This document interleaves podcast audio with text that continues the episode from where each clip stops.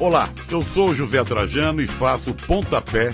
Sabia que aqui na Central 3 você não é um mero ouvinte? Nos ajudando a partir de 14 reais através do Apoia-se. Você se torna membro do Clube Central 3, onde concorre a prêmios exclusivos, além de participar de um grupo de discussão sobre o conteúdo dos nossos podcasts. Acesse apoia.se barra Central 3 e colabore com a mídia livre e independente. Cristo Redentor, braços abertos sobre a Guanabara.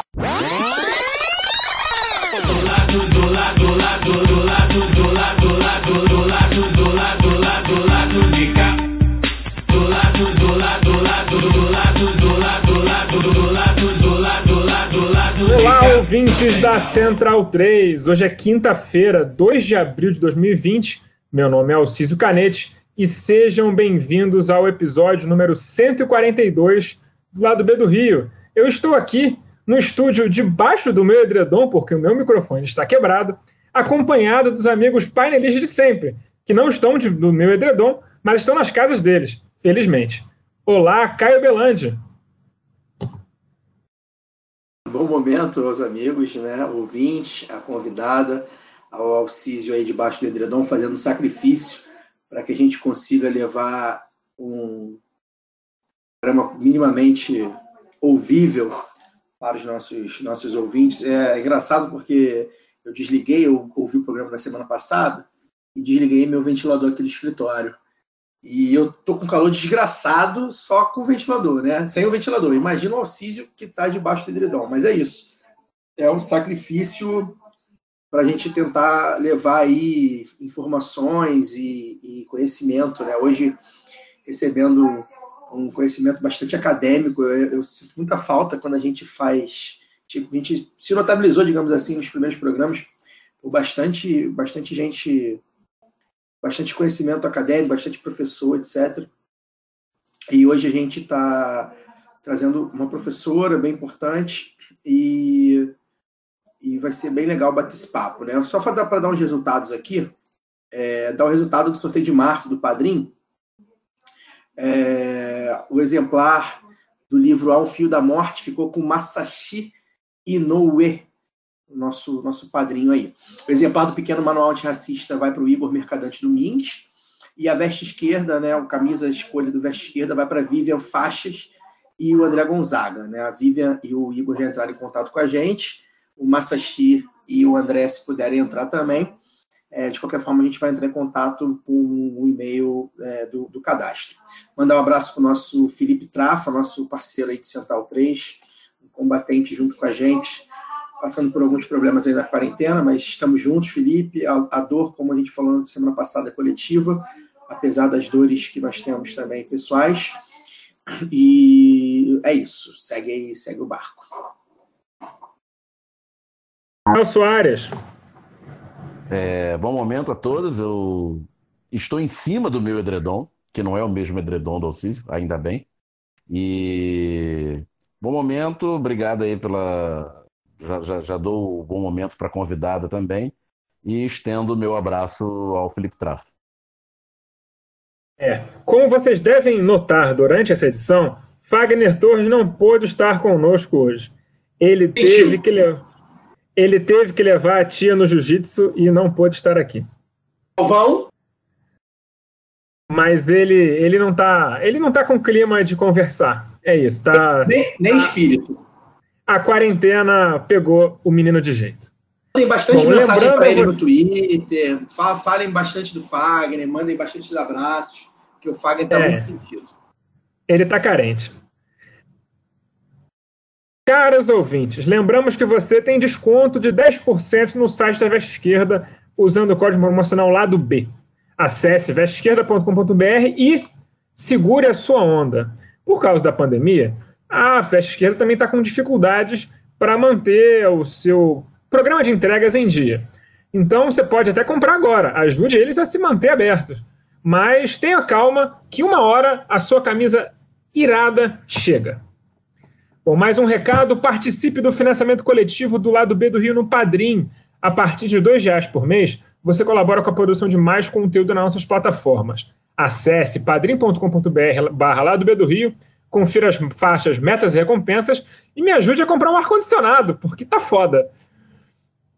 É, Caio, é, antes da gente começar o programa, é, qual o telefone da livraria Leonardo da Vinci para quem quiser fazer uma encomenda ou comprar um vale livro com eles? É, você me pegou desprevenido aqui, mas tô, já estou aqui, já, já tá, tá na mão, né? A Da Vinci está entregando é, no Brasil inteiro, tá? Não sei como é que estão os prazos, mas é, as entregas estão acontecendo. É, pelo WhatsApp você consegue pedir, fazer seus pedidos, eles te mandam o catálogo, eles confirmam se tem ou não em estoque. É o 21, né, o DDD Rio de Janeiro, 21 98696 9985. Vou repetir para a galera tomar nota aí: 21 98696 9985. Ou também vocês entram lá no, no, principalmente no Instagram, mas eles também estão no Facebook e no Twitter é, procura lá Leonardo da Vinci, livraria Leonardo da Vinci, vocês vão achar.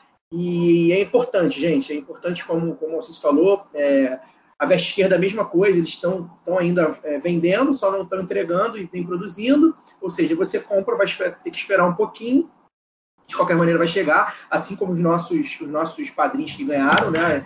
Vai, vai demorar, mas vai chegar.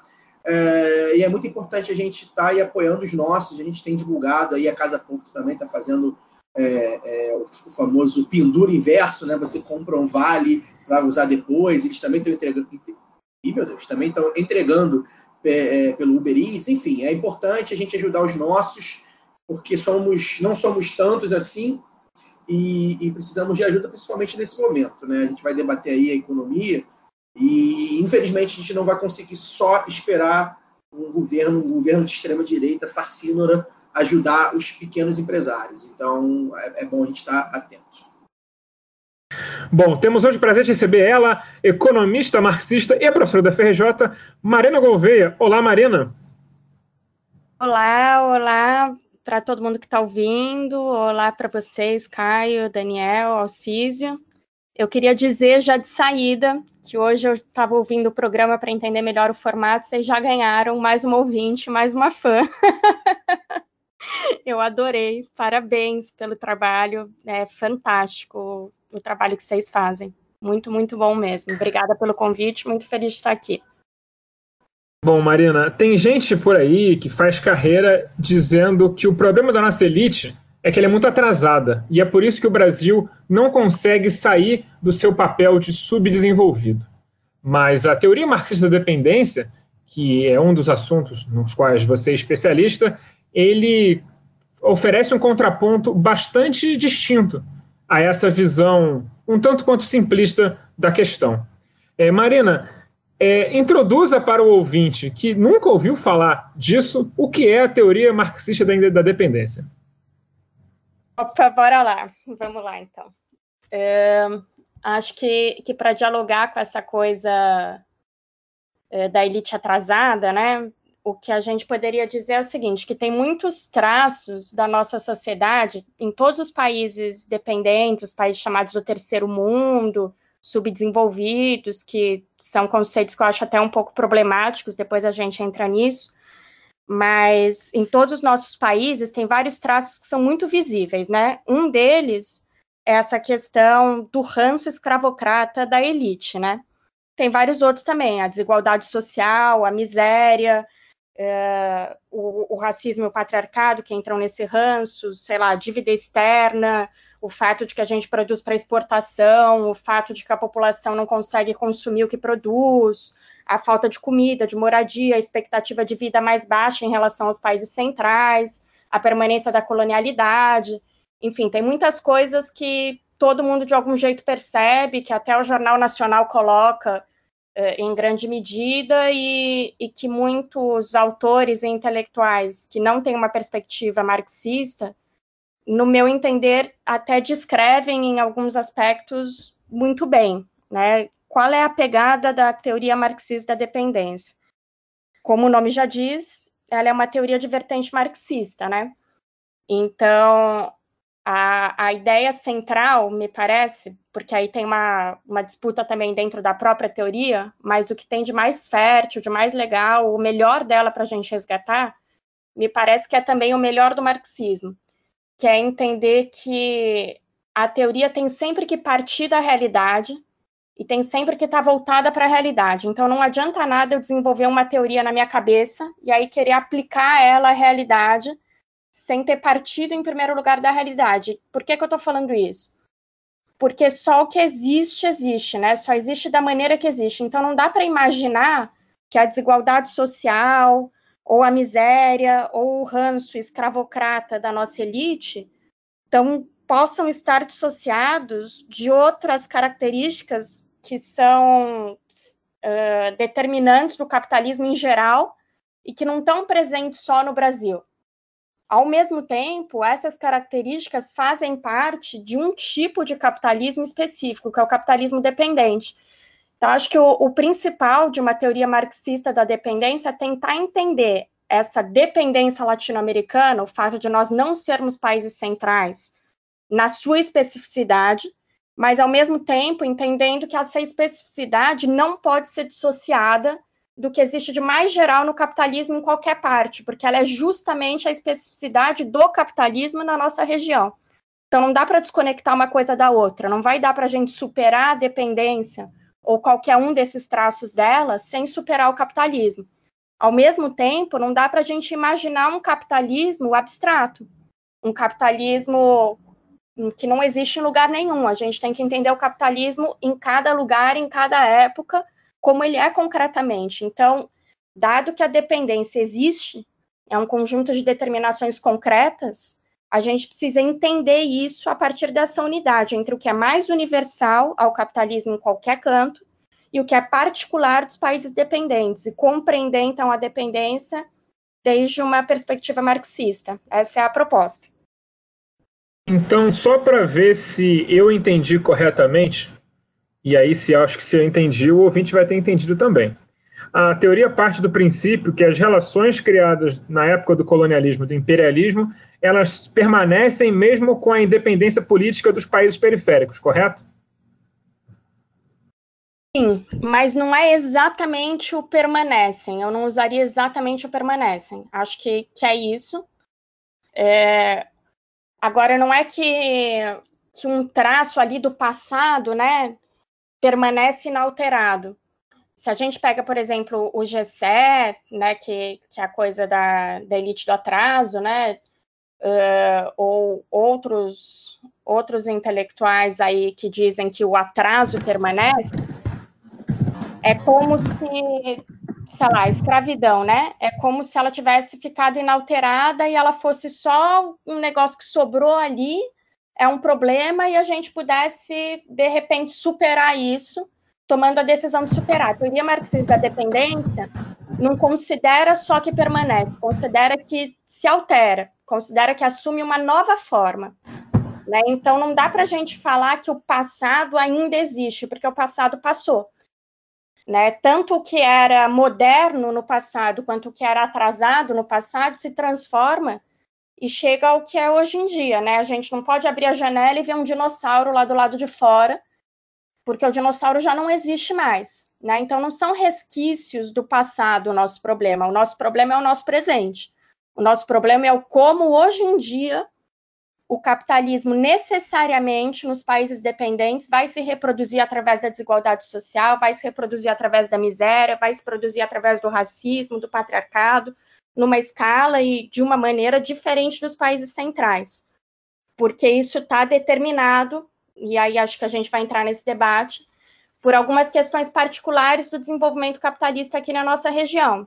E uma vez que a gente entende isso, acho que tem uma força política muito grande, porque a gente entende que não vai dar para superar o tal do subdesenvolvimento ou o mal chamado atraso sem superar o capitalismo né? Tá, tá relacionado ao capitalismo na nossa região. É, Marina, é, queria que você falasse um, oi, queria que você falasse um pouco sobre o, o papel do desenvolvimentismo dentro dos marcos do, para um pouco mais, um pouco menos nacionalismo, né?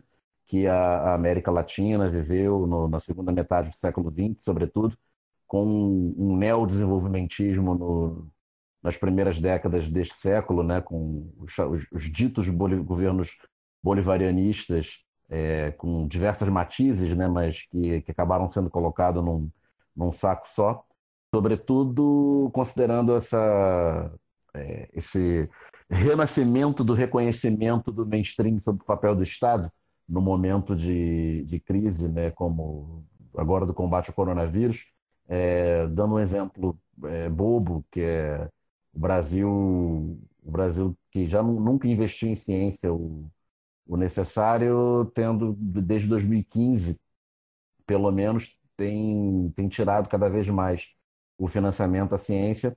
E no momento atual nós não temos como produzir é, nem, nem testes simples para o Covid-19 em larga escala. E se você recorrer à solução de importação, ela está inviabilizada no curto prazo porque não se consegue produzir testes é, em escala internacional para exportação na, na escala que é necessária. Então, eu queria que você falasse um pouco sobre o, o papel do, do, desenvolvimentismo nacionalista dentro dos marcos do, do capitalismo e, e, se ele, é, como vou dizer, é, o papel estratégico dele dentro do Estado-nação. Acho que esse aí é o ponto central da parada. É, se não sobrar nada desse podcast além disso, eu acho que, que é isso. Esse é o ponto central. Uh, então, começar com uma ideia, né? Qual, qual é a ideia central do desenvolvimentismo, me parece? É uma concepção evolutiva do capitalismo. Ou seja, é, é, como se quanto mais a gente desenvolver o capitalismo, ou quanto mais o capitalismo avançar enquanto capitalismo, mais conquistas isso traria para a população mundial. Né? Então, necessariamente, com o desenvolvimento capitalista, a gente teria aí um progresso da ciência, por exemplo, que permitiria curar novas doenças.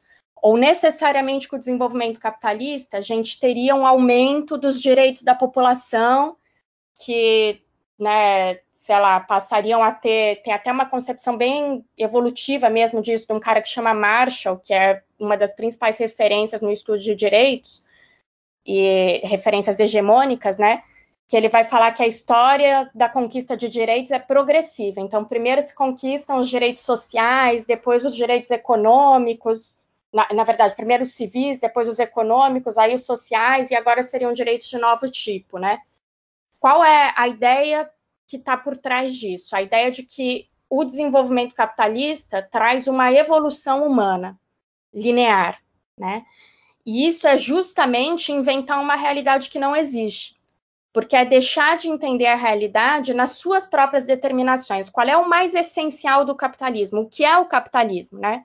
O capitalismo é uma forma de vida, uma forma da gente reproduzir a nossa própria vida, na qual não é possível viver sem produzir e consumir mercadorias. Esse é o principal traço dele, o mais essencial. Se vocês olharem ao redor, todo mundo que está ouvindo agora, cada um na sua sala, onde tiver, olha ao redor, né? Por exemplo, o Alcísio está aí embaixo do edredom dele. O edredom dele é mercadoria, a cama é mercadoria, o computador que a gente está usando para gravar, o microfone, né, o espaço do meu apartamento, tudo aqui é mercadoria, menos eu mesma. Né, e, e, o ar, por enquanto.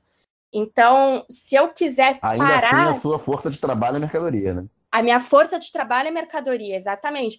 Para eu viver, eu preciso comprar mercadorias. E para comprar essas mercadorias eu preciso ter dinheiro. E para ter dinheiro, eu preciso vender minha força de trabalho enquanto mercadoria. Ou seja, para parar de reproduzir um sistema de mercadorias, de mercantilização, né, como forma de reprodução da minha própria vida, se eu disser a partir de hoje eu não quero mais, não vou mais reproduzir o capitalismo, não gosto, né? Eu morro. Não existe nenhuma outra alternativa, porque não é possível sobreviver, não é possível reproduzir individualmente a nossa vida sem comprar mercadorias e, portanto, sem reproduzir a nossa própria força de trabalho, ou seja, a nossa capacidade de trabalhar enquanto mercadoria, né? Isso é o mais essencial do capitalismo. Então, é isso que vai se universalizar com o desenvolvimento capitalista, é a mercantilização. sim existem épocas, mesmo dentro do capitalismo, que a gente tem conquistas de direitos, que estão em contradição com a mercantilização. Né?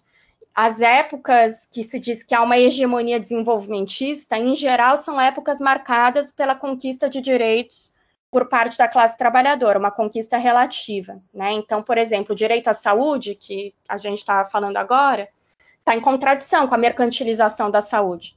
Né? Ou você tem direito à saúde, ou a saúde é uma mercadoria. Mas o essencial do capitalismo, a tendência dele não é desmercantilizar e garantir o direito, a tendência dele é justamente mercantilizar.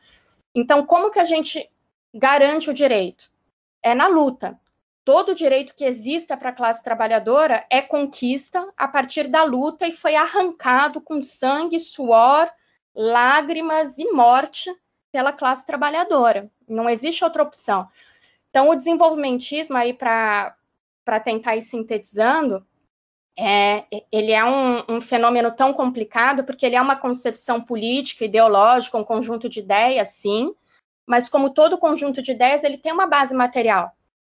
Né? E, e essa base material, em termos gerais, para o capitalismo no conjunto do mundo, é justamente a força da classe trabalhadora ameaçando o capitalismo. Então, é aquela coisa de dar os anéis para não perder os dedos. É só quando existe um contraponto, quando existe uma ameaça efetiva ao capitalismo, que o desenvolvimentismo pode ser hegemônico. Na história mundial, isso aconteceu só no imediato pós-Segunda Guerra, porque existia a União Soviética, porque o mundo inteiro estava destruído pela Segunda Guerra Mundial, porque os Estados Unidos tinham uma necessidade hegemônica de uma política desenvolvimentista.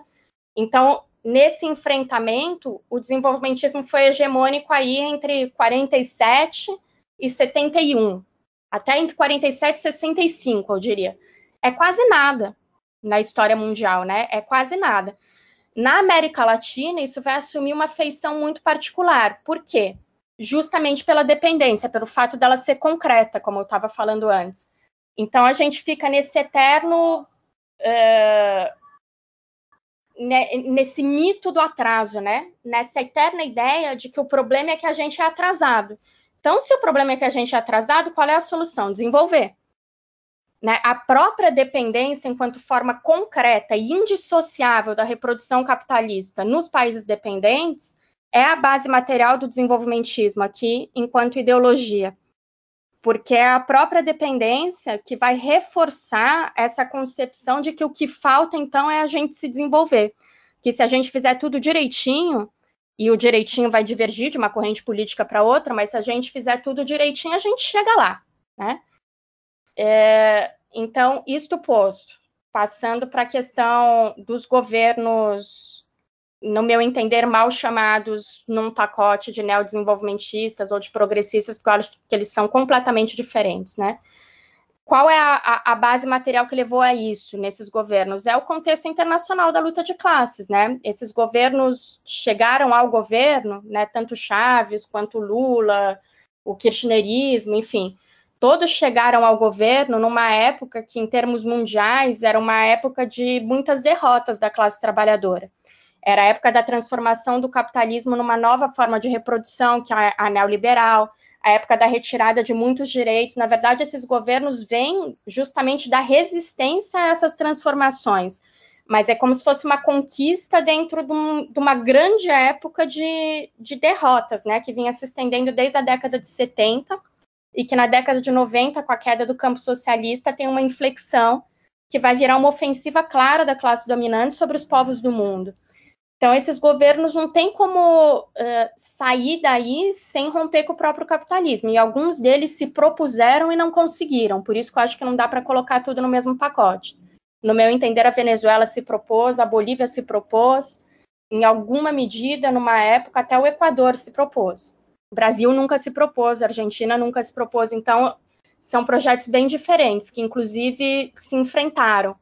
Né? E aí é importante para a teoria marxista da dependência essa concepção, porque o Brasil, apesar de ter tido um papel importante para um avanço da esquerda na região, né? A gente teve um papel importante, por exemplo, para barrar a ALCA, né? Mas também teve um papel importante para barrar opções ainda mais à esquerda, né? Como por exemplo, a ALBA, que a Venezuela estava propondo, né? E isso tudo vai entrar num, num conceito que a teoria marxista da dependência formula com base na realidade, que é o subimperialismo. Eu diria que a noção de combate ao desenvolvimentismo, é, a compreensão sobre o subimperialismo brasileiro e uma ruptura com uma historiografia desenvolvimentista que enxerga uma burguesia nacional contraposta a uma burguesia agrária, que seria detentora da possibilidade de desenvolvimento do nosso país, eu diria que politicamente são talvez os três principais aportes históricos da teoria marxista da dependência. E eles vêm dessa concepção de que a teoria tem que estar em função da transformação da realidade. Né, e a teoria tem que estar baseada na realidade. Então, uma teoria que vai querer compreender o capitalismo latino-americano para superá-lo. Né? Não vai querer compreender só para eu ficar sabendo aqui pronto. É compreender para transformar, compreender para superar. E nesse sentido, a gente precisa entender que o desenvolvimentismo nos atrapalha.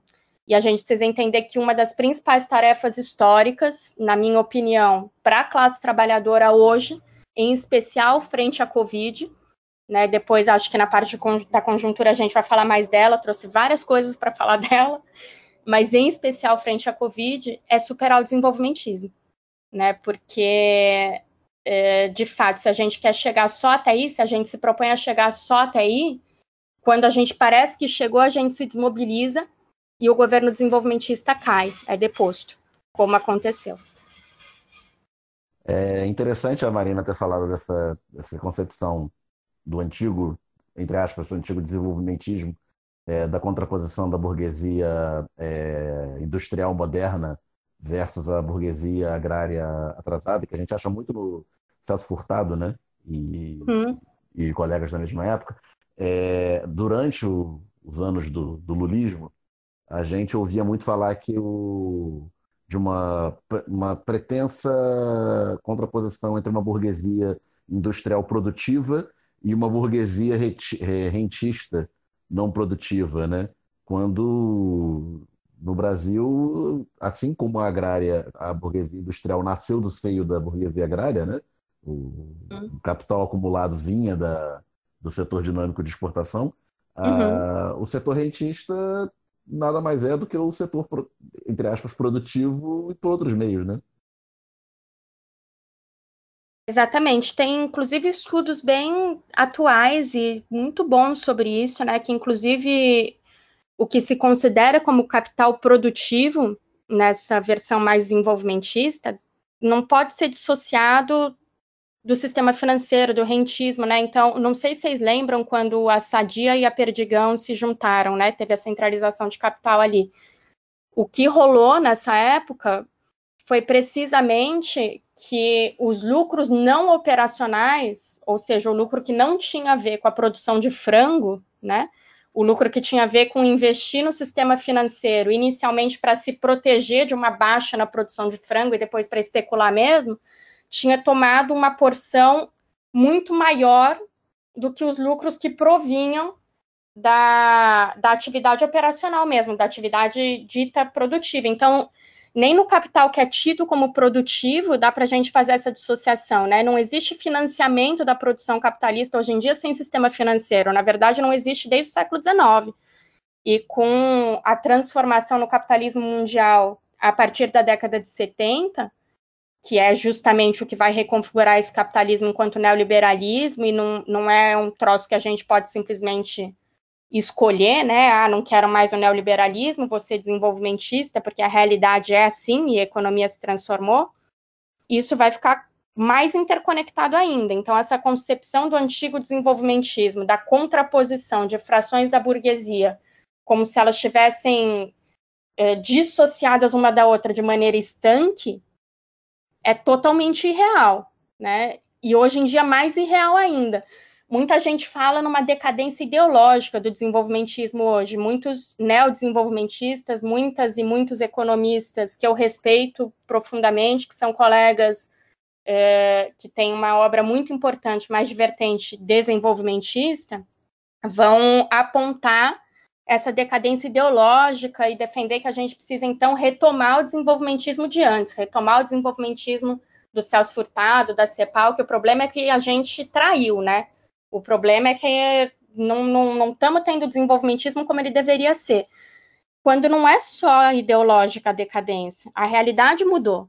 Né? Como que você vai ter um projeto desenvolvimentista de nacionalista numa economia transnacionalizada, desfinanciarizado numa economia que o capital fictício é o que determina a acumulação?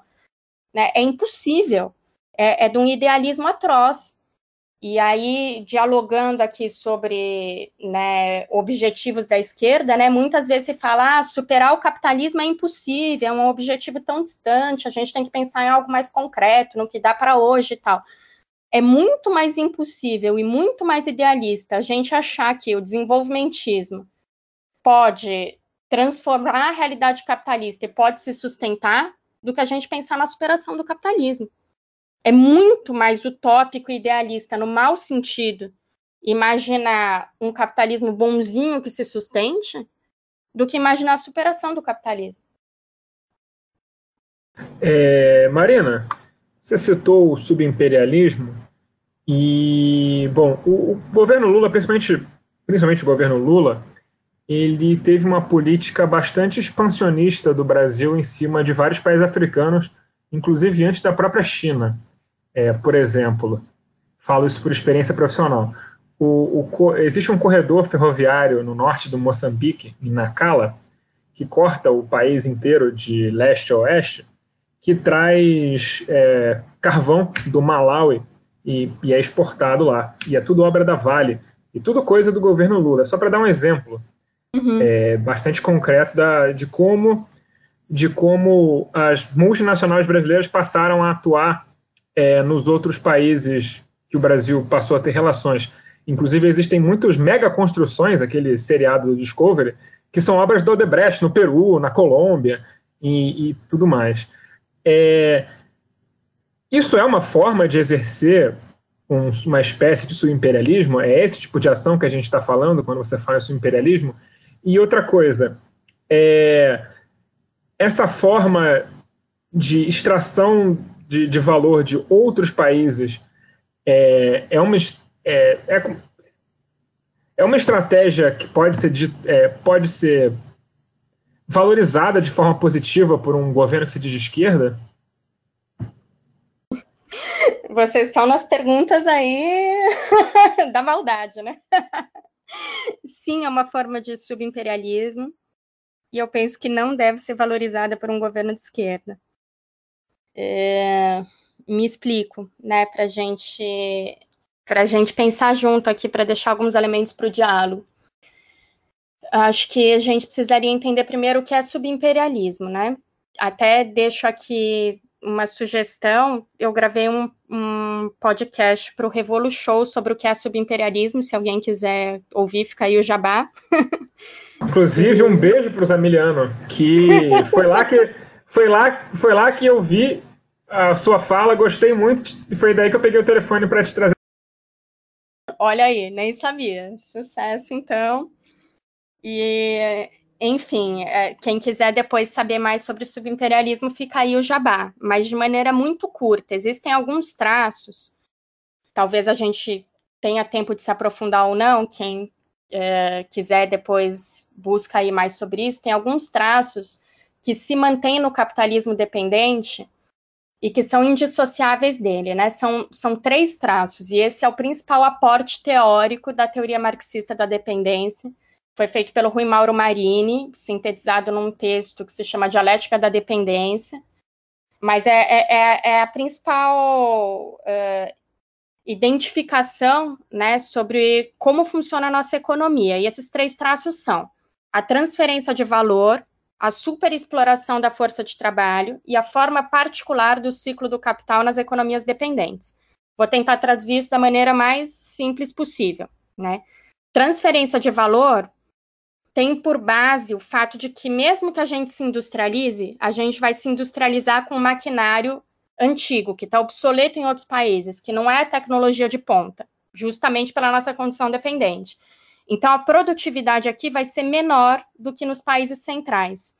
Isso faz com que, mesmo que a gente vendesse exatamente as mesmas coisas que os países centrais vendem, na hora que vai se determinar o valor dessas mercadorias em escala mundial, né, é, esse valor vai ser determinado pela média da quantidade de trabalho que é necessária para produzir esse troço no mundo inteiro. E como aqui a produtividade é menor, a gente sai perdendo. A gente não consegue determinar o preço no mercado mundial.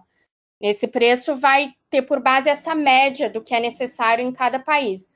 Então, mesmo que a gente se industrialize, ou seja, mesmo que o desenvolvimentismo dê certo, e no Brasil deu em grande medida, porque o Brasil chegou a ser um dos dez países mais industrializados do mundo, né, é o único país latino-americano com uma industrialização desse porte, a gente acaba transferindo valor para fora. E aí a gente vai transferir esse valor de várias maneiras. Uma delas é simplesmente produzindo e vendendo mercadorias, ou seja, não, não, não tem como escapar. Se a sociedade é capitalista, vai ter transferência de valor. Aí tem as várias outras que são mais visíveis e que, em geral, são apontadas, né? Através de dívida, através de royalty do petróleo, através eh, de remessas, enfim, tudo isso são formas também de transferência de valor. Por conta dessa transferência de valor que sai do país dependente e vai para o país central, a gente tem uma dinâmica na qual a burguesia internamente, para conseguir manter suas taxas de lucro, ela vai se aproveitar da história da escravidão, da colonização, da divisão social do trabalho, para aumentar a exploração da classe trabalhadora.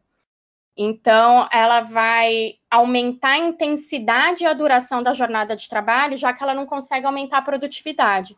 Isso faz com que a gente tenha uma expectativa de vida menor, faz com que o valor da nossa força de trabalho seja puxado lá para baixo e os salários mais para baixo ainda, né? E gera essa diferença na, no padrão de vida da classe trabalhadora nos países dependentes e nos países centrais. E também é um troço indissociável do capitalismo por aqui. Né? Como a classe trabalhadora não consegue receber o suficiente, muitas vezes nem para manter um padrão de vida que a gente possa dizer que é digno, enfim, aí entra toda uma avaliação moral, que na verdade é historicamente determinada, mas então a classe trabalhadora não consegue consumir nem minimamente o que ela mesma produz, né? E aí o ciclo do capital nos países dependentes ele vai sofrer duas quebras, né? Uma é entre produção e circulação de mercadorias, a gente não consome aqui o que se produz aqui, a gente produz principalmente para exportação, enquanto forma de organização da produção nacional. E no que se produz e se consome internamente, ou no que se importa para consumir internamente, tem uma outra quebra, que é a da desigualdade social. Então, a gente vai ter uma pequena parcela da população, que é a alta burguesia, que consome coisas muito de luxo e muito caras, e a enorme massa da população que não consegue ter acesso a praticamente nenhum bem de consumo. Fora isso, é, vão ter várias especificidades desse ciclo do capital em todos os momentos, né? Na, na compra de meios de produção, na produção de matérias-primas, na circulação das mercadorias em geral, enfim, tudo isso está associado ao próprio capitalismo dependente. O país, no caso o Brasil, que consegue se industrializar de maneira mediana, né? E, ao mesmo tempo, tem condições uh, políticas e geopolíticas para fazer um jogo ali de gato e rato com a potência hegemônica, isso daí vai se chamar, em economias, vai se chamar composição orgânica de, do capital médio, a, a, primeira coisa, e a segunda chama cooperação antagônica uh, com a potência hegemônica, né? Mas é, é aquele país que é um cachorrinho pequenininho, mas que late, né? Esse país, no caso o Brasil, ele pode ter uma atuação subimperialista com os países da região. O que, que significa isso? Significa que ele vai tentar transferir valor de outros países para ele também. Mas isso, na verdade, vai cumprir um papel para o imperialismo no seu conjunto. Então, por exemplo, a relação com a África né, a relação que o Brasil teve através da Odebrecht com os países lusófonos da África, trouxe valor que, na verdade, foi produzido por trabalhadores e trabalhadoras africanas, trouxe para o Brasil. Mas esse valor não vai ficar integralmente aqui, ele vai ser repartido também com os capitais transnacionais dos países centrais. Por isso que a condição é subimperialista, não é um imperialismo pequenininho, é uma projeção do país subimperialista sobre outros países uh, dependentes, que é funcional ao conjunto do imperialismo e que vai gerar ganhos para a burguesia interna aqui, mas que também vai ser funcional para a externa. Por que, que eu estou falando isso? Porque a exportação de capital brasileiro, ou mesmo que não seja brasileiro, a exportação de capital a partir do Brasil, que é o que aconteceu muito no governo Lula e também no governo Dilma, é, é uma forma de subimperialismo e é a forma mais famosa, né? Mas existem outras formas de subimperialismo. O que o Brasil está fazendo agora continua sendo subimperialismo também. Né? O Brasil está no outro pé agora da cooperação antagônica, que é tentar ser menos autônomo em relação aos Estados Unidos. O golpe cumpriu essa dupla função. Por um lado, reconfigurar a acumulação capitalista, mas também alinhar a gente aos Estados Unidos na disputa dos Estados Unidos com a China, né? Então, o Brasil participou do golpe na Bolívia, o Brasil tem tido uma atuação, a gente está vendo que a Venezuela agora está sendo ameaçada de novo de invasão, e o Brasil tem sempre uma atuação para garantir o golpe na Venezuela. O Brasil tem uma atuação para enquadrar todos os países da região, né? E isso também é subimperialismo. Então, voltando à pergunta, que eu vou tentar não me perder aqui. Sim, a projeção de capital brasileiro das campeãs nacionais para países africanos e latino-americanos é subimperialista. Não, eu não acho que isso deva ser um projeto uh, para a esquerda. Acho que um projeto muito mais interessante para a esquerda é desmercantilizar, entender que esses países, essas populações são nossas irmãs e irmãos, entender que os trabalhadores e trabalhadoras do mundo precisamos, em conjunto, superar o capitalismo ao invés de explorar os trabalhadores africanos ou as trabalhadoras africanas e as latino-americanas e latino-americanos tentar juntos construir um mundo melhor. É, acho que isso sim seria uma posição é, que a gente, pela qual a gente deve lutar dentro da esquerda. É, um comentário e uma pergunta. O comentário em cima da, da fala da Marina é que quem tem que reclamar do BNDES financiar o Debrecht construir porto em Cuba e metrô em Caracas e obra de infraestrutura em Angola são os comunistas, né? no Brasil, no Brasil a extrema direita reclama. É, e em, depois dessa pequena anedota, é, partindo para uma pergunta, a Mariana é uma professora de economia num curso de serviço social, né? Da Escola uhum. de Serviço Social da, da FRJ. E então eu queria é, aproveitar para resgatar a fala dela no início do, do bloco, de que a gente tem que trabalhar a teoria em cima da realidade e não há profissão, quer dizer, ah, né, mas é, a, a profissão do serviço social é uma profissão em contato direto com a realidade mais, mais premente, né, mais, mais urgente é, do, do capitalismo, né, do, do, dos subprodutos do, do capitalismo. Então, eu queria que a Marina falasse do papel da, de uma professora de economia num curso de serviço social. Uau! É, olha, eu eu comecei a dar aula no serviço social há dois anos, né? Antes eu dava aula na economia mesmo. E eu acho que o, o papel de se entender a economia política, né, se entender como funciona o capitalismo é fundamental para a formação das assistentes sociais e dos assistentes sociais, porque é uma, é uma profissão é, que, que transforma a realidade, né, uma profissão interventiva, que está lá o tempo todo em contato com a questão social, né, com, com todos os problemas que a gente enxerga aí no dia a dia para a classe trabalhadora e está em contato com a população e está o tempo todo atuando. E historicamente o serviço social surge de uma perspectiva bem conservadora, assistencialista, de, né, de tentar ali minimizar os problemas através de doações, mas sem compreender de fato o que gera esses problemas, né? Sem compreender a relação entre a questão social e o capitalismo. Então, acho que é fundamental, sim, estudar economia política, não só para o serviço social, acho que é fundamental para todo mundo. acho que é fundamental a gente entender esse diabo desse mundo que a gente vive, a gente entender o que é o capitalismo, porque a história é feita de gente, né? E se a gente que faz a história, se a gente sabe melhor onde a gente está pisando, se a gente entende melhor o terreno, a gente consegue pisar melhor e a gente consegue, talvez, projetar melhor para onde a gente quer ir, quais vão ser os obstáculos que a gente vai encontrar no caminho, né? Então, estou gostando muito de dar aula para serviço social e acho que sim, é bem importante estudar economia no serviço social.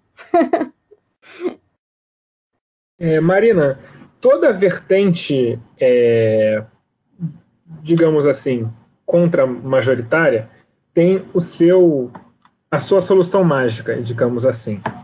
É, o vício, talvez, de, de boa parte da esquerda brasileira historicamente, tenha sido o fetiche pela educação, que no dia que todo mundo estiver indo para a escola, magicamente nossos problemas estarão resolvidos, que as pessoas vão ser, ter consciência social e vamos ganhar as eleições para sempre, porque todos serão de esquerda, porque é como se fosse uma, uma questão de, uh, de evolução da, da humanidade. É, eu imagino, pela sua fala, que é muito possível que, dentro da teoria da dependência, haja a armadilha da tecnologia. Ou seja, que se nós tivéssemos de fato uma ciência forte, independente, nós poderíamos superar a dependência. É, isso é uma, uma realidade, assim, existe esse, esse raciocínio, e mais importante, até que ponto, nesse, a gente vendo esse cenário aí de um corte absoluto das bolsas da CAPES, um ataque frontal à ciência brasileira, o quanto disso é manifestação do imperialismo é, e o quanto é importante a ciência brasileira ter a sua independência e a sua produção para o contexto geral da coisa. Em relação à teoria da dependência, é, existem sim várias posições, né? Tanto posições que partem de outras concepções que não a marxista. Então, por exemplo, Celso Furtado, é, todo o desenvolvimentismo vai trabalhar também com o conceito de dependência, né? Mas não só. Os militares trabalham com o conceito de dependência, a Fiesp fala em dependência. Se você procurar lá no programa de governo do PSDB, provavelmente vai ter alguma referência à dependência. Porque existe. Né? Aquilo que eu estava falando, é um conjunto de, de determinações da realidade. Né? Existe. Existe a dependência latino-americana. E aí a gente vai ter distintas maneiras de interpretá-la de acordo com distintas visões de mundo, né? E existem também divergências mesmo dentro de uma concepção marxista. Né? Então, uma teoria marxista da dependência, ela também está em disputa, porque ela também é feita por pessoas concretas, né? E aí acho que essa, esse fetiche, né, ideológico de que com alguma coisinha específica, se a gente resolver este problema aqui, né, a gente vai resolver o problema da dependência, existe inclusive dentro da concepção marxista. E aí a gente poderia entrar em todo um debate sobre a história do marxismo, né? Existe também uma, uma dogmatização grande, mesmo dentro da própria teoria marxista da dependência, né? Que são desafios importantes.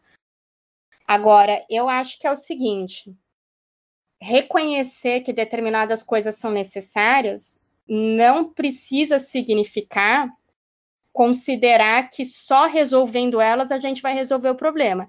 Então, é claro que o Brasil precisa ter uma ciência independente. É claro que o Brasil precisa investir em bolsas, em pesquisa, em produção científica. É absolutamente um desastre que a gente tenha um cara terraplanista, né?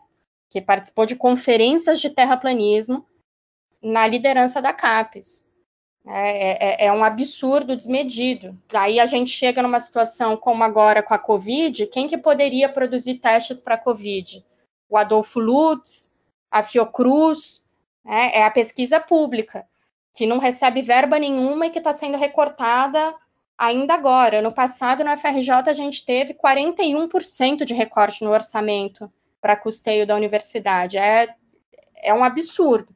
Né? Eu acho que é, é mais do que necessário a gente reconhecer isso e a gente querer superar isso. Ao mesmo tempo, a gente perceber também que não dá para superar isso em separado dos outros problemas. Né? É, a educação e a pesquisa estão sendo destruídas justamente porque, nesse momento, no capitalismo mundial, é necessário é, realinhar né, os, os países dependentes. É necessário destruir qualquer possibilidade da gente ter uma produção científica autônoma.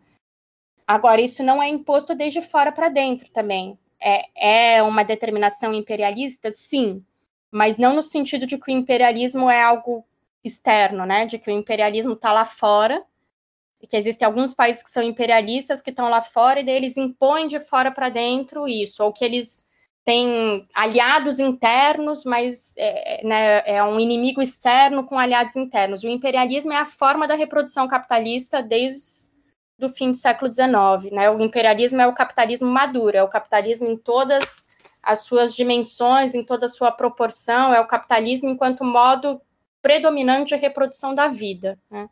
Isso é o imperialismo. Então, não dá também para a gente romper com isso dentro de uma sociedade capitalista, né? Como que a gente vai, de fato, ter mais verba para pesquisa se o que determina a existência da pesquisa é o lucro?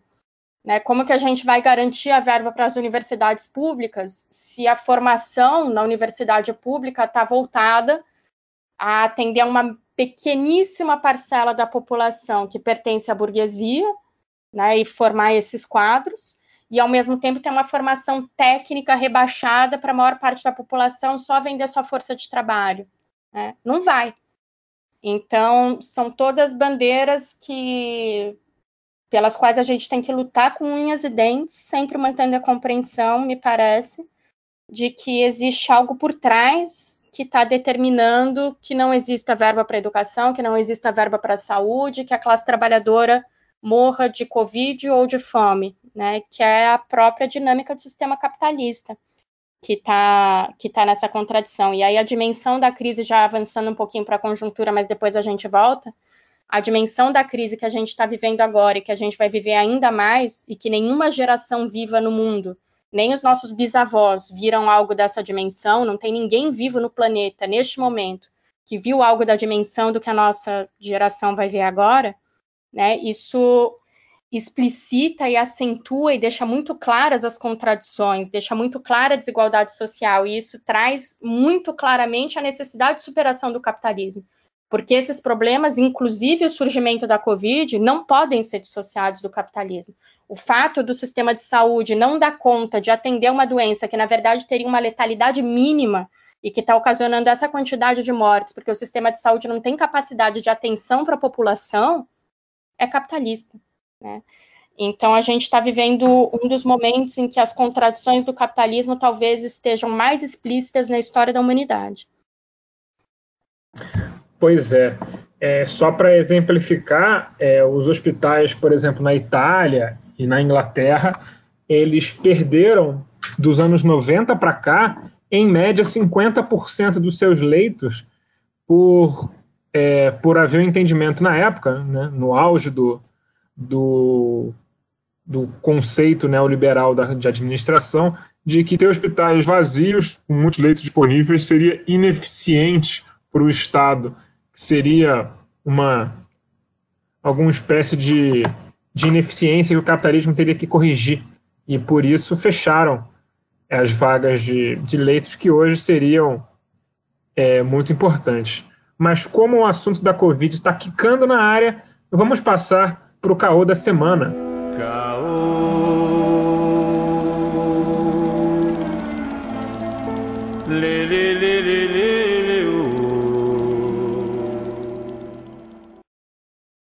No dia 31 de março, o presidente foi à televisão falar. Todos temeram, porque a gente estava achando que ia ser uma longa ode à ditadura militar. Outros também acreditaram que seria um raro momento de astúcia política de Jair Bolsonaro, onde ele tomaria os louros da renda básica emergencial para si, faria um espetáculo e sairia como salvador do povo. Mas não. Jair Bolsonaro foi em cadeia nacional para recuar, mas sem recuar.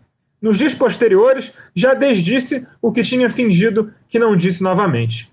Enquanto isso, a renda básica ainda não foi sancionada e a máquina de fake news de Carlochinho está atirando para todos os lados para tentar fazer de tudo para que isso pareça uma conspiração do Partido Comunista Chinês, inclusive com envolvimento de Dória. Mesmo após o abandono dessa teoria pelo próprio dono deles, é, Donald Trump. A ideia desses. É. Tavares Dória. É, a ideia desse governo é ficar enrolando, empurrando com a barriga, até começarem a ver saques famélicos nas ruas para uma justificativa de golpe? Marina. Olha, eu tô aqui palpitando sobre todos os assuntos, porque eu tô aqui na possibilidade de palpitar, né? Mas quero já declarar de antemão aqui que eu não tenho a verdade absoluta sobre nada, tá? Então, esse bloco é de palpite mesmo, pode ficar tranquilo. Vamos nessa. É, sim, eu acho que, que é o, a possibilidade dele, a tentativa de armar terreno para um golpe, mas que ele não tem base social para fazer isso nesse momento. Até outro jabazinho aí, eu escrevi sobre isso para o Brasil de Fato, um dia depois do discurso, acho que a ideia é um pouco a seguinte. Me parece que a legitimidade do Bolsonaro já vinha sendo corroída, justamente porque é impossível para ele se legitimar com um projeto desenvolvimentista, que é o que a gente estava falando antes. Né, como foi a ditadura militar, por exemplo, que tentou se legitimar com medidas eh, desenvolvimentistas junto à classe trabalhadora, mas o momento histórico é outro. Então, a situação aí da nossa classe foi piorando cada vez mais, todas e todos acompanhamos isso, e o governo vinha numa crise de legitimidade já anterior ao aprofundamento dessa crise econômica em termos mundiais, né? Inclusive, vinha se falando de impeachment uma semana antes de, de estourar a coisa do, da Covid aqui no Brasil, né? Mas com a, a Covid, essa legitimidade vai se corroer completamente justamente porque o governo não consegue dar resposta para a população, não consegue fazer um programa de renda mínima, não consegue garantir os empregos, não consegue garantir os insumos necessários para a política de saúde, não consegue garantir o SUS, não consegue garantir o próprio sistema de saúde. É, a principal medida do governo Bolsonaro até agora para o sistema de saúde foi liberar 10 bilhões para os planos de saúde privados. Então, inclusive, uma parte do que era a base de sustento social do próprio Bolsonaro foi abandonando o barco. O Bolsonaro é alguém que não, não tem uma carreira política por si, né? Ele é alguém que ocupou um papel num momento em que esse papel era necessário. Ele preencheu aí um, um vazio e ele tem sido funcional para a burguesia, tanto nacional quanto internacional, para realinhar e reconfigurar o capitalismo, ou seja, mudar as relações de trabalho, arrancar os direitos, fazer todas as contrarreformas, e ao mesmo tempo para alinhar o Brasil aos Estados Unidos na disputa com a China. É esse duplo eixo, e ele tem sido funcional até aqui para aprofundar esse processo que já tinha se acelerado com o golpe, embora, de tá embora tivesse acontecendo em alguma medida já desde antes do golpe. Agora, eu acho que eu, eu, eu sou contra dizer que ele é um imbecil, assim, eu não acho que ele seja. eu não acho ele nada imbecil. E eu acho que o discurso dele foi genocida, né? O, é, o discurso dele acerca da Covid e agora, é, no aniversário do golpe, ele vai referendar isso, né? Mas é meio que a única saída que ele tem, pessoalmente. Ele está indo por tudo ou nada. Porque ele não tem condições mais de se apropriar de um combate à Covid, como vários uh, presidentes no mundo, chanceleres, estão fazendo. Né? Ele, ele já não tem essa possibilidade, então ele está se aferrando à questão da disputa de narrativas, né? a querer colocar como se fossem duas narrativas e a construir uma contraposição entre saúde e economia, que é uma contraposição falsa como se cuidar da saúde fosse o que vai gerar a crise econômica.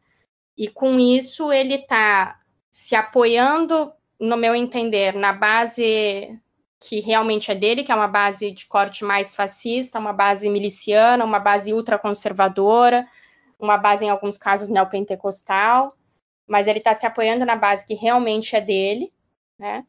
Para tentar construir, então, a visão de que existiria uma grande porção do governo que quer retirá-lo. E essa porção está articulada nesse momento, é, visivelmente, ao redor de tentar fazer um acordo de transição com o Mourão, né? Então a gente tem os governadores, tanto os de oposição quanto os de direita, aproveitando o momento para crescer politicamente, né? O Dória e o Witzel, que são políticos de extrema direita, ganhando espaço no plano nacional com o combate à Covid.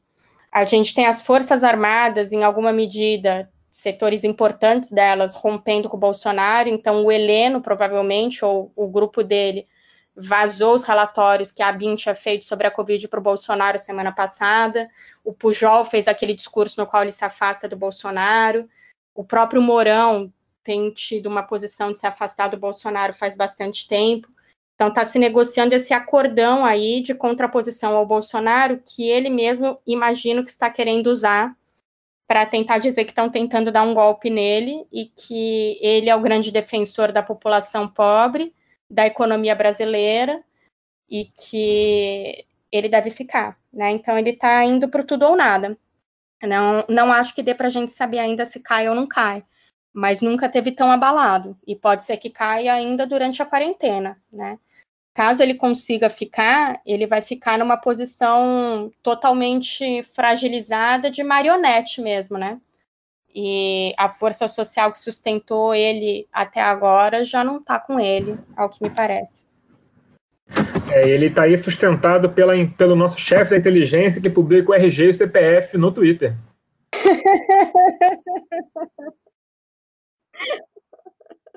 Bora fazer um cartão da Renner para ele, gente. Bora, vamos. Acho que, acho que fizeram. Ele virou sócio do Vasco.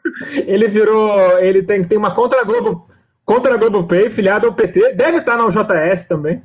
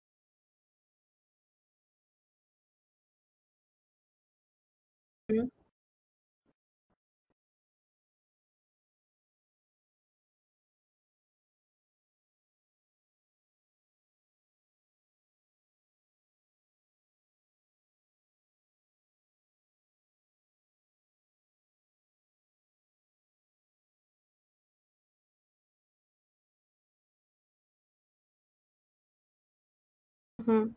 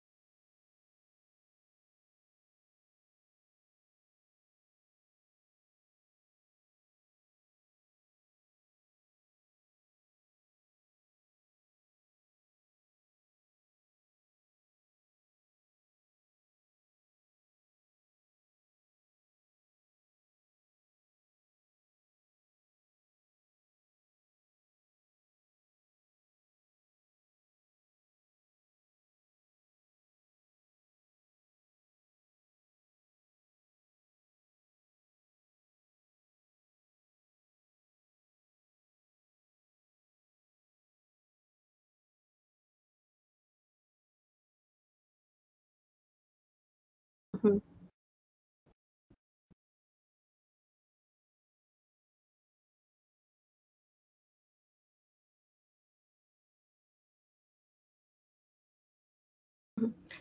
É, Não, não, diga Para manter a claque mobilizada, ele precisa manter a teoria do genocídio, só para deixar isso bem claro. Uhum. Legal.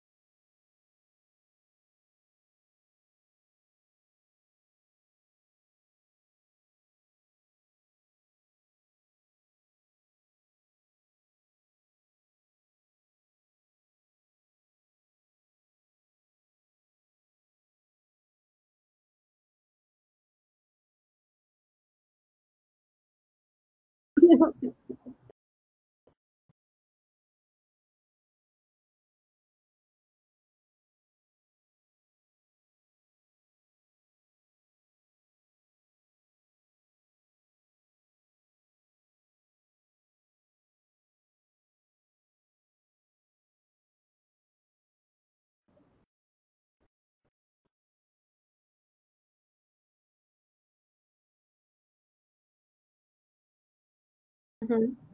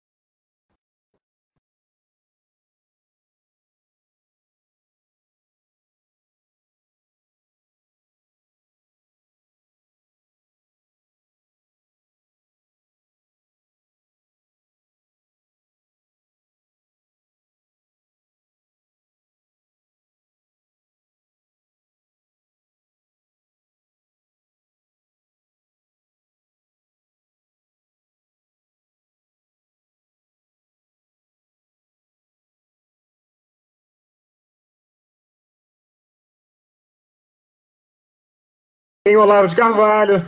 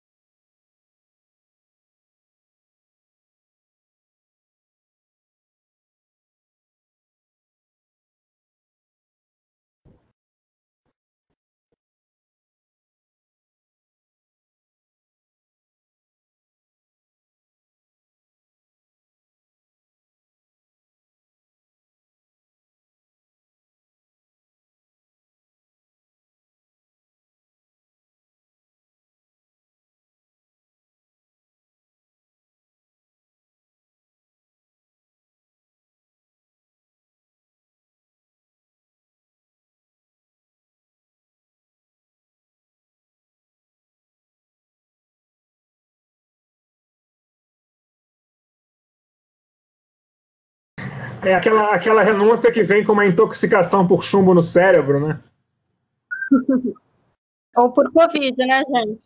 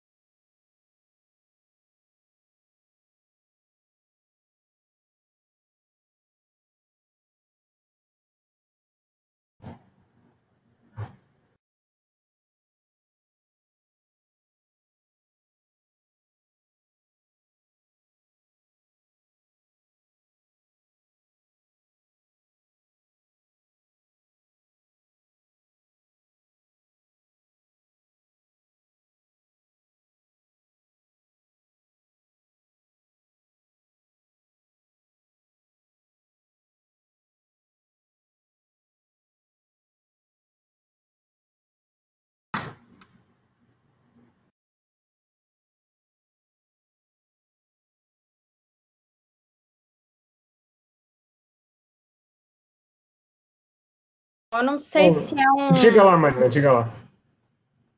Que, que eu não sei se é um recado para os militares, não, não sei mesmo, não é aqui uma, uma formulação retórica, né? Não sei. Mas, o, e eu concordo com o que o Caio estava colocando.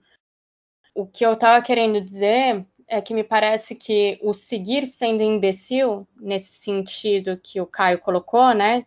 Se manter nesse tipo de imbecilidade, não é imbecil da parte dele, digamos. Não é que, que ele está é, fazendo uma opção política imbecil nesse momento, em seguir nessa imbecilidade, digamos. É que ele não tem outra opção. Né? E, e eu acho que é muito importante a gente reconhecer isso, justamente para entender. Me parece que que talvez com o Temer não tivesse sido tudo aprovado tão rapidamente quanto foi com o Bolsonaro, né? A figura dele se construiu ao redor desse ultraconservadorismo e ao redor da negação de todo um conjunto de valores do liberalismo burguês, né? E, e aí a gente faz a, a relação com, com a outra parte aqui da conversa, mas são esses valores que defendem né, a liberdade, a individualidade, que a gente sabe que são valores é, completamente desconectados da realidade do capitalismo, né? Tava lá o Locke defendendo o direito à revolta e à liberdade do indivíduo, enquanto ele mesmo era acionista de uma empresa de tráfico negreiro, né? Então, desde o surgimento do liberalismo burguês, ele sempre foi racista, misógino, escravocrata, e, e esse discurso sempre teve desvinculado dessa prática. Mas eu acho que e, e nesse sentido eu, eu, concordo plenamente com, com o Caio. Agora, é, esse, esse ultraconservadorismo fascista, no meu entender, do Bolsonaro pessoalmente, ele cumpre um papel de legitimar todas as reconfigurações que eram necessárias ao conjunto da classe capitalista, né? E essa coisa que estava sendo colocada de projeto de classe. Porque um governo pretensamente democrático, né, que pelo menos se coloque enquanto tal, não tem condição de retirar direitos com a velocidade que, que foram retirados, né? O apoio popular do Bolsonaro sempre radicou justamente em rechaçar a democracia, né? E, e eu acho que esse é um elemento bem importante para a gente entender como se construiu a legitimidade do bloco no poder atualmente, para fazer a reconfiguração que eles precisavam fazer enquanto classe. E toda a figura política do Bolsonaro se construiu aí. Então, é difícil dele de abandonar, para abandonar, né? É difícil para ele abandonar. Agora eu queria puxar para outros elementos aqui para trazer para o debate, que são coisas que deveriam estar sendo feitas, né? É, o porquê essa contraposição entre saúde e economia é falsa e coisas que deveriam estar sendo feitas e como elas se colocam aí nessa disputa. No meu entender, é, três coisas que deveriam estar sendo feitas sim ou sim, e que têm impacto não só sanitário, mas impacto econômico também, são renda mínima, conversão produtiva e aumento da capacidade do sistema de saúde. Né? São três é, medidas do ponto de vista econômico que têm impacto na contingência da Covid. Né? A renda mínima ficou na, na, mesa do Bolsonaro dois dias, né? A gente acompanhou que ele levou quase 48 horas para assinar uma medida que já tinha sido aprovada pelo conjunto do Congresso. É baixíssima, não alcança, não vai atender a população que precisa, vai ter um cadastro complicado, a gente pode fazer todas as críticas aqui, deve fazer a essa política de renda mínima que está muito aquém do que ela deveria ser. Mas é isso, tinha uma política de renda mínima aprovada na mesa dele, que ele levou 48 horas para sancionar, né? Conversão produtiva não está sendo feita no Brasil. O que é conversão produtiva, né? Para quem não é economista, é pegar fábricas que produzem uma coisa e dar incentivo estatal para que elas passem a produzir outra coisa, né? Então, no caso, seria é, a, o que a gente está acompanhando em alguns países do mundo e que só a China fez como projeto centralizado até agora, de converter a indústria existente para produzir respiradores, para produzir máscaras, luvas, testes, medicamento, uh, mobiliário para hospital de campanha.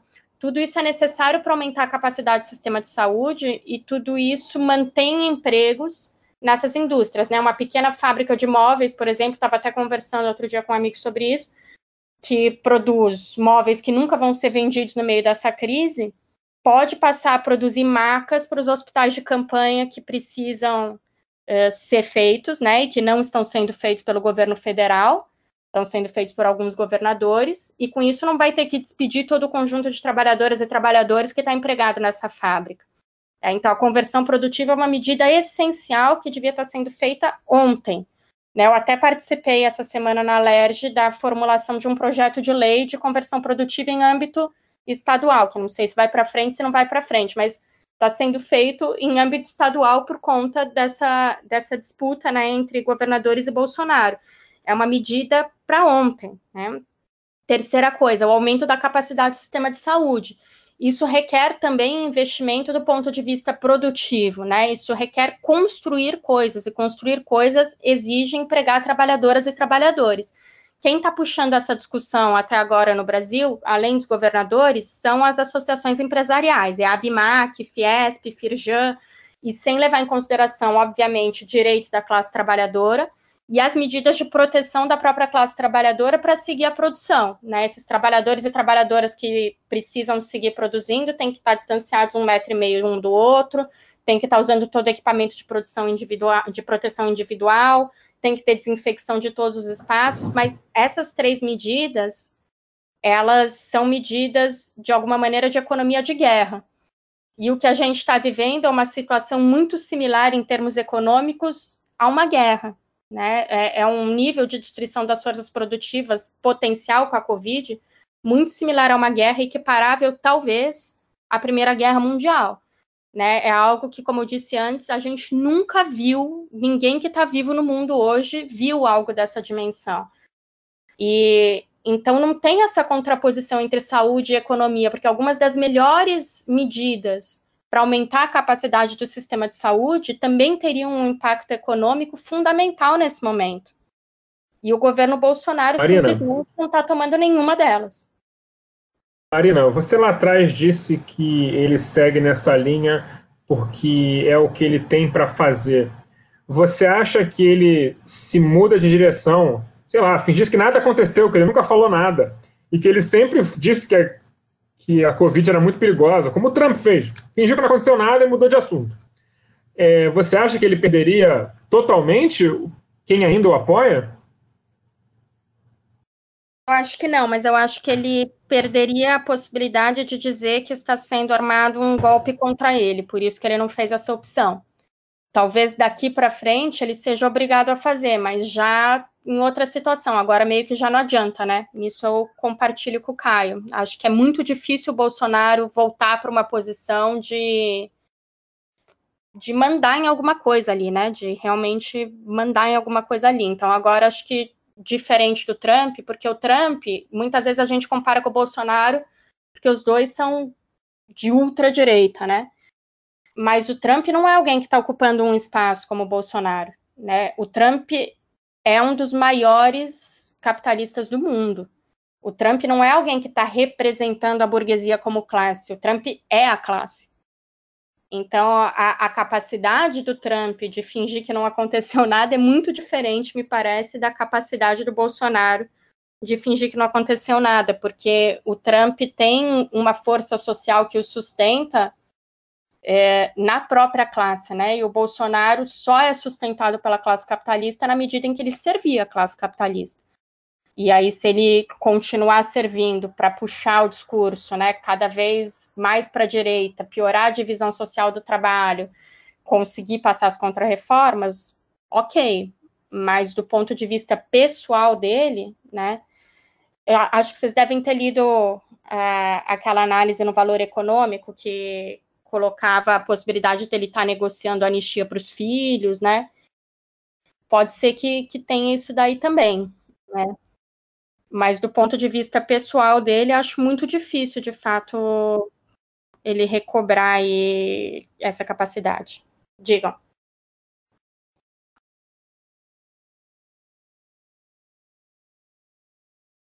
O Caio queria falar, mas caiu?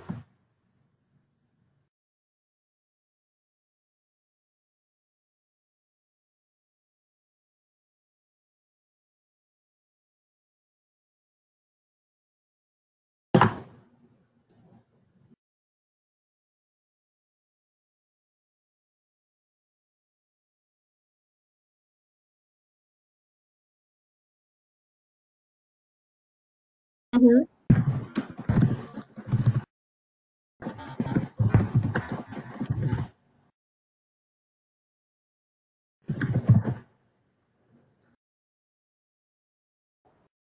Gente, que expressão da dependência, né? Só, desculpa, não consigo deixar de fazer esse comentário. Que expressão da dependência.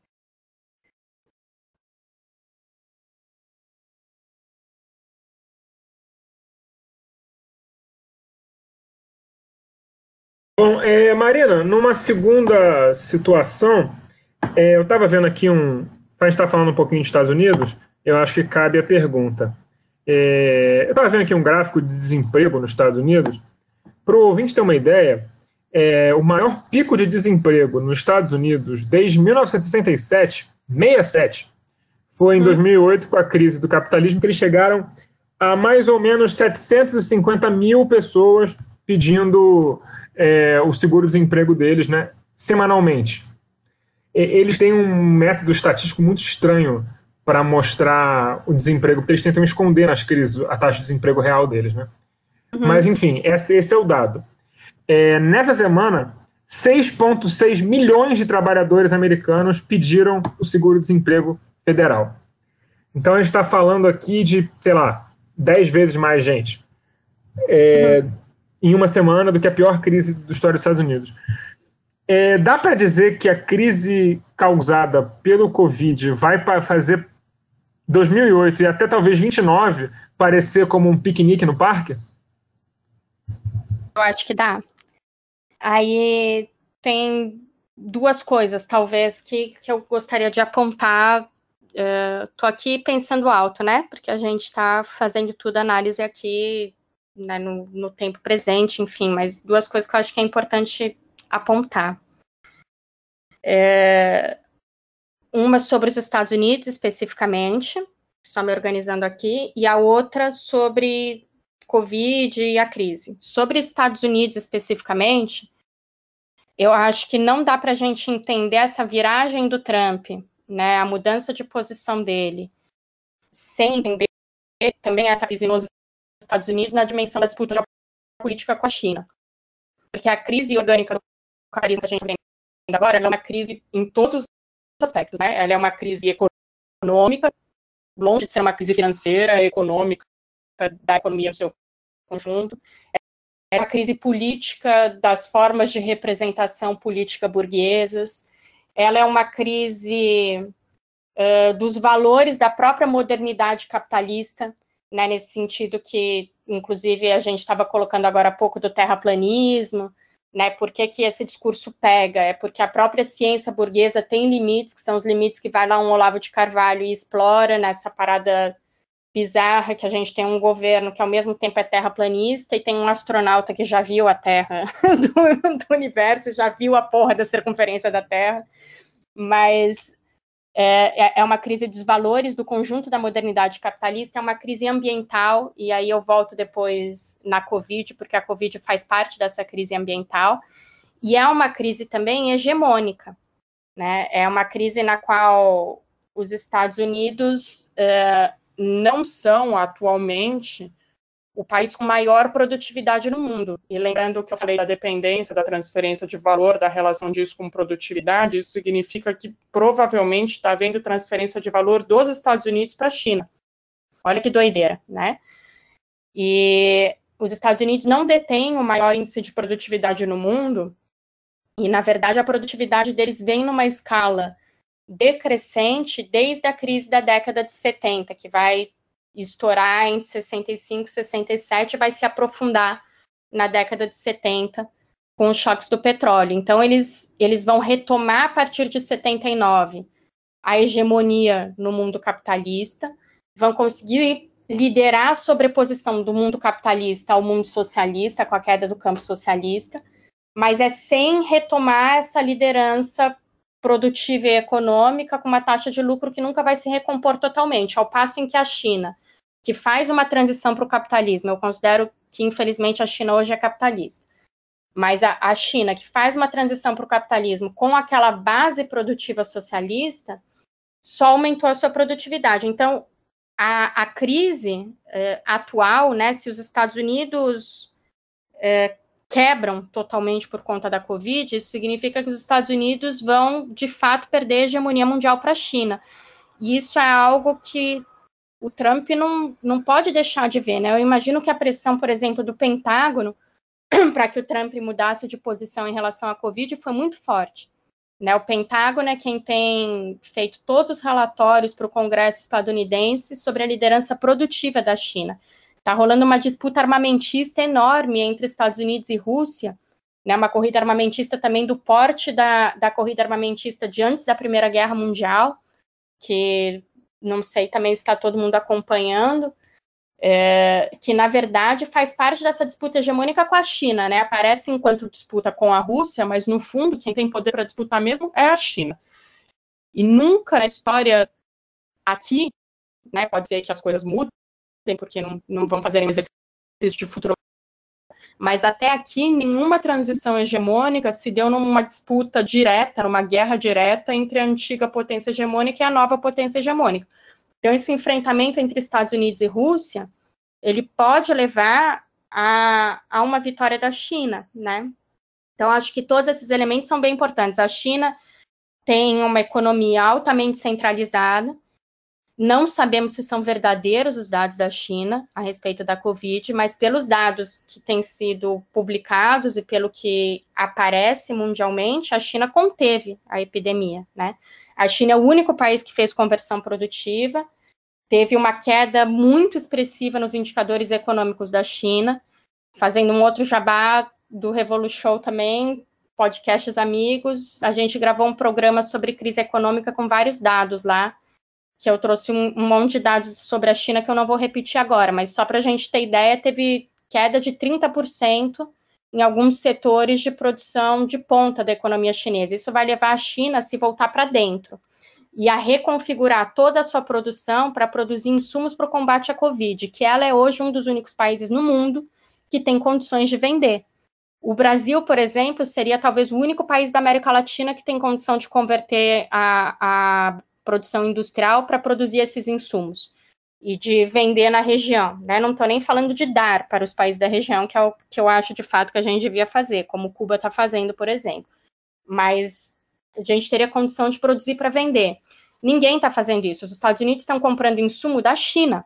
Né? O próprio Mendetta falou aí no, no discurso dele hoje que vai mandar aviões para a China para buscar insumos e criticou ontem ou anteontem o Trump porque teria impedido a vinda de insumos para o Brasil. Os Estados Unidos estão tendo que usar insumos da China.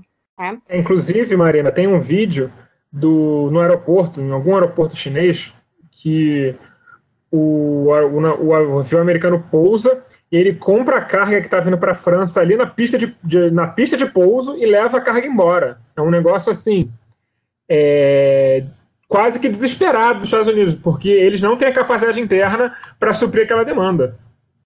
É uma doideira. Gente, o, os dados oficiais estão subnotificados, né? Claro, mas a gente não tem outros, então vou trabalhar com esses. Os, os oficiais de hoje, há duas horas atrás que eu fui olhar para trazer, né? Um quarto dos casos de Covid confirmados no mundo estão nos Estados Unidos hoje.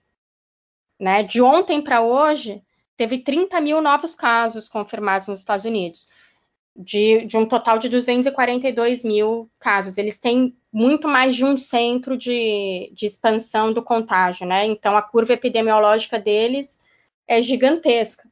Né? E, ao mesmo tempo, foi justamente um dos países que demorou mais para fazer políticas de contingência. Em termos geopolíticos, o que isso significa para os Estados Unidos, gente, é o um desastre total. E em termos humanos, o que isso significa para a classe trabalhadora nos Estados Unidos, e não vou falar classe trabalhadora estadunidense, porque grande parte da classe trabalhadora nos Estados Unidos é migrante, é, é uma catástrofe, é uma tragédia, é um desastre de, de proporções humanas nunca vistas. Né? Eles não têm o que fazer, eles precisam conter essa Covid de qualquer maneira. Né? Eles estão absolutamente desesperados para conter a Covid. E aí me parece que na, na lista aí de países, né, o sistema de saúde da Itália já quebrou, da Espanha parece que está quebrando, pode ser que o da França quebre também, é o dos Estados Unidos o próximo. É, então, acho que a gente precisa entender também a partir dessa dimensão, né? Queria depois falar uma outra coisinha sobre o Covid, mas vamos lá. É, muito curioso, é muito curioso não, né? Mas é, é exemplar que o único sistema de saúde ocidental, pelo menos, que pareça estar tá aguentando essa crise sem maiores problemas, é o sistema de saúde alemão, que é o país central da União Europeia que faz a exploração de todos os outros países da União Europeia para sua retração de lucros, né? Então, como ele consegue explorar uma grande quantidade de países ali através da política econômica da União Europeia, ele consegue ter uma infraestrutura muito superior à dos outros países. Não sei se a Marina vai discordar de mim em relação à, à posição da Alemanha na União Europeia, mas enfim. Concordo pelo menos é o que me parece. Eu queria falar talvez uma outra coisa sobre a Covid que eu acho que é importante a gente a gente ter presente, assim, pensando em Covid e crise, né? Pensando nessas duas coisas juntas. Que seriam dois, dois comentários. Primeiro, a crise anterior à Covid. Eu acho que isso é muito importante da gente entender, porque senão parece que a crise econômica ou a crise capitalista é, é tipo um elemento externo, né? Ah, Teve aquela crise lá em 2008, aí a economia já estava se recuperando, estava tudo caminhando bem, a gente ia se recuperar, e aí veio a Covid, né, que é um elemento externo e que, e que provocou a crise. E não é assim, né? A economia capitalista nunca se recuperou da crise de 2008. Nessa crise teve, é, ela se precipitou em 2007, 2008, ela teve várias ondas, chegou no Brasil justamente através da China, ao redor de 2012, 2013, porque a China era uma das principais compradoras de matérias-primas latino-americanas e caribenhas, e tem uma nova inflexão ali a partir de 2016, 2017. E a gente já estava vivendo essa nova inflexão, e tem vários elementos que mostram isso, inclusive, por exemplo, a pressão militar dos Estados Unidos sobre a Venezuela agora. Por que, que os Estados Unidos mobilizaram a Quinta Frota? Por que, que os Estados Unidos puseram destroyers ali de novo para tentar invadir a Venezuela? Estão declarando que o Maduro é narcotraficante, querendo prender o Maduro por narcotráfico. Por conta do preço do petróleo. Né, o preço do petróleo caiu entre dia 8 e dia 10 de março, antes de estourar mundialmente a crise da Covid, com aquela história lá da Arábia Saudita, na disputa com a Rússia, enfim. É, a crise uh, ela veio se aprofundando pela guerra comercial dos Estados Unidos com a China e ela, na verdade, reflete as contradições mais profundas do sistema capitalista. Então, ela não é criada pela Covid. O que a Covid vai fazer é mudar a dimensão dessa crise radicalmente. Ela vai criar uma outra coisa, realmente, que é muito mais profunda do que qualquer coisa que a gente já tinha visto. E, e que cumpre, talvez, um pouco o mesmo papel que a guerra cumpriu em, em outros momentos na história do capitalismo. Não é excludente, de repente a gente vai ter guerra também, né? Mas, mas ela cumpre um pouco o mesmo papel que a guerra cumpriu em, em outros momentos da história, né? Então, não é uma questão circunstancial. Aí, segundo elemento que eu queria trazer é que mesmo a Covid, mesmo dentro desta perspectiva, a Covid-19 também reflete o capitalismo. E aí acho que é, que é muito importante a gente ter isso claro, né? Em que sentido?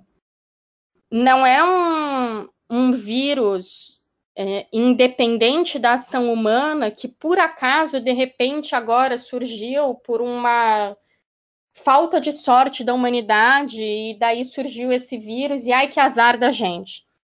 Né? O surgimento da Covid-19 está absolutamente associado à expansão capitalista. Né? Todas as hipóteses atuais que a gente tem sobre como surgiram várias dessas gripes, né? A, a SARS, H1N1, a própria Covid, né, o, o, novo corona, o novo coronavírus, tem a ver com a fronteira de expansão capitalista, tem a ver com o capitalismo se expandindo sobre regiões nos quais, nas quais ele não estava ainda determinando a reprodução da vida, destruindo as formas de vida nessas regiões, destruindo a natureza nessas regiões, e é assim que surgem esses vírus, né? Uh, na verdade, não que não necessariamente que surgem no sentido, não é assim que surge a mutação genética, mas é assim que eles têm contato com a gente e que surgem enquanto doença humana, né? O vírus já estava lá, mas é assim que vai surgir enquanto uma doença humana. Então, a Covid-19 reflete as relações sociais de produção capitalistas e está mostrando essa contradição entre o desenvolvimento das forças produtivas capitalistas, que hoje em dia a gente teria a possibilidade, sei lá, eu, de plantar batata em Marte, e o limite concreto dessas relações de produção capitalistas, que a gente não consegue nem conter uma gripe. É, é, é, realmente muito grave e é absolutamente indissociável do modo de produção capitalista. É, Marina, aproveitando para concluir nesse tema aí que você puxou, é, a briga comercial entre Arábia Saudita e Rússia parece que circunda em torno do fato de que eles tiveram uma desavença sobre qual o preço que eles iam combinar, né? Porque a Rússia não é parte da OPEP, mas meio que estava fechando causa com eles há algum tempo. Uhum. E aí a Arábia Saudita resolveu colocar o preço do petróleo num patamar de 30 dólares e hoje ele já caiu para quase 20, né? Por causa da da crise de demanda. Não tem demanda no mundo para a produção que a Arábia Saudita colocou no mercado. É, o que acaba com o mercado de, popularmente dito, gás de xisto, né? Uhum. Extração de gás de xisto nos Estados Unidos, que é uma parte importante da indústria americana. Aí eu te pergunto, como é que a Arábia Saudita, que é basicamente um pet dos Estados Unidos, faz uma coisa dessa sem ter nenhum tipo de represália dos Estados Unidos? Pois é, né? é, eu acho que reflete o quão profunda é a crise, porque é, acho que ela não se contrapôs aos Estados Unidos só, não. Acho que teve o, as duas coisas aí. Tem um movimento nacionalista por parte da Arábia Saudita, sim, porque a única indústria petroleira do mundo que tem condições relativamente tranquilas de sobreviver com esse preço de petróleo é a deles, né? É, a da Venezuela está sofrendo, mas bem menos que a dos Estados Unidos, e, e daí a necessidade dos Estados Unidos enquadrarem a Venezuela. Mas também tem uma questão aí de se posicionar contra a Rússia, né? E se posicionar contra a Rússia é, de alguma maneira, se posicionar a favor dos Estados Unidos. Então, é, é a, a, acho que é bem complexo aí o, a, a disputa de interesses, né? E porque o preço que a Arábia Saudita está praticando vai quebrar a indústria estadunidense. Mas acho que a aposta não era diretamente quebrar a indústria estadunidense, era tentar que a Rússia uh, desistisse antes, porque tem um efeito que não foi considerado em muitas análises, sobre o gás natural russo também, não tem efeito só sobre o petróleo na Rússia. Em termos da venda de petróleo, a Rússia consegue aguentar bem mais do que os Estados Unidos. Mas em termos do gás natural, não. A Rússia é quem fornece gás natural para toda a Europa, inclusive para a Alemanha, né? E teve duas disputas aí com gasodutos, uma do gasoduto China-Rússia e outra do gasoduto União Europeia-Rússia, que os Estados Unidos tentaram embargar ultimamente. Então, eu acho que tem uma jogada aí também da Arábia Saudita de tentar é, atacar esses projetos russos de distribuição de gás natural. Mas, enfim, não sou especialista nisso também, e o, o que eu diria é que o, o fato de não ser tão claro quanto foi, por exemplo, a guerra do Iraque ou a guerra do Afeganistão, que a gente consegue ver claramente qual é o interesse por trás, eu acho que só nos mostra, de novo, a profundidade da crise. Né, porque tem muito mais interesses divergentes jogando aí, é um pouco a mesma coisa que a gente estava falando sobre o Bolsonaro, né? Tem muito mais interesses divergentes jogando aí do que tinha antes, né? Queria talvez listar algumas implicações com as quais eu acho que a gente pode contar da recessão provocada pela Covid, antes da gente terminar. E uma delas está relacionada, assim, à coisa dos preços do petróleo, mas não só. O que vocês acham? Posso?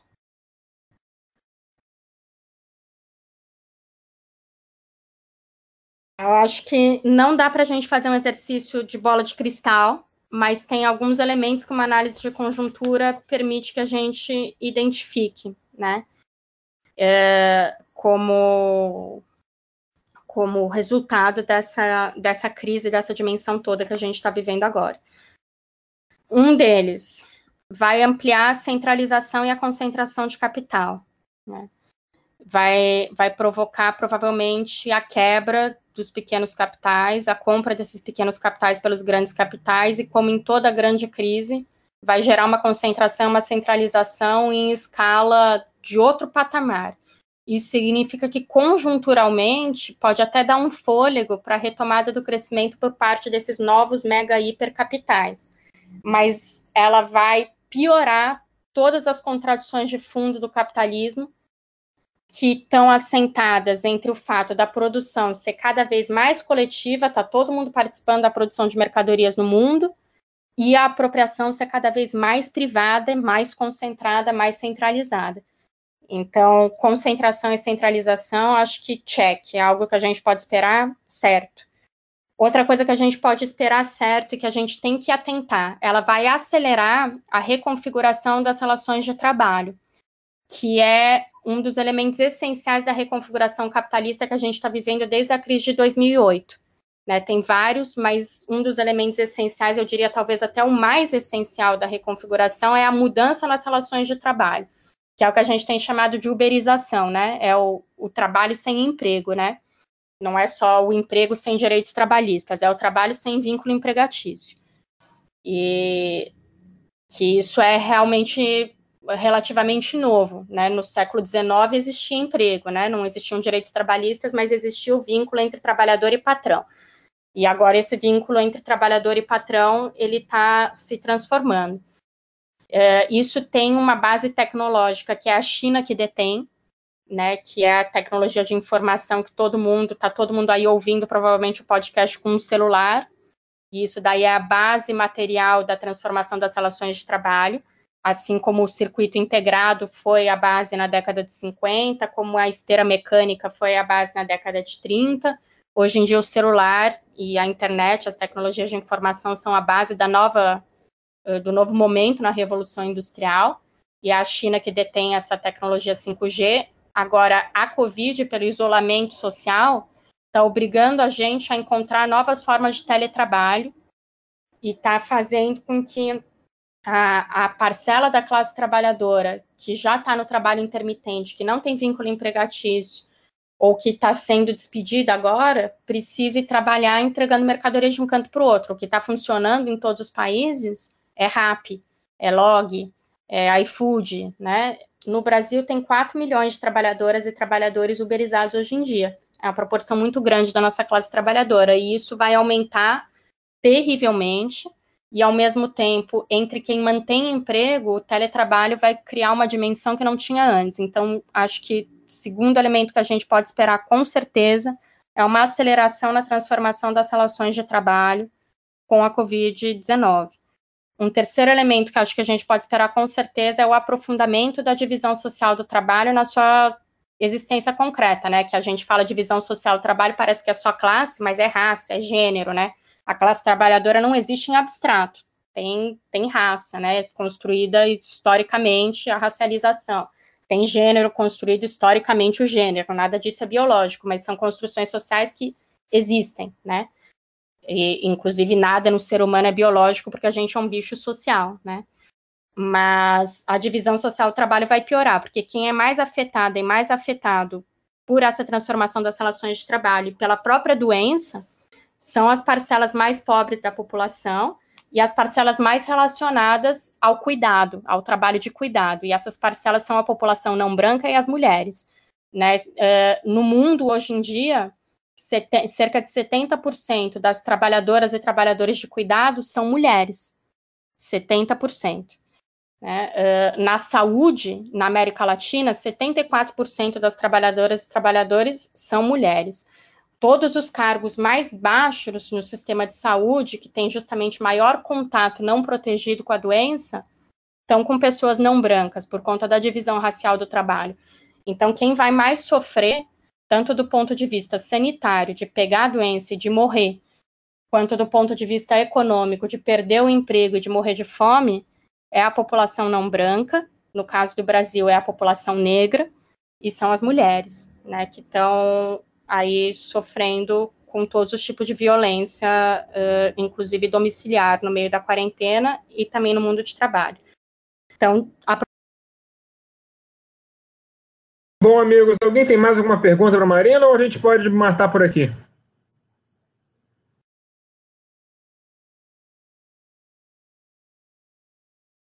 Então declaro encerrado o episódio número 142 do lado B do Rio. Marina, muito obrigada pela sua participação. E é isso, beijo nas crianças. Tchau!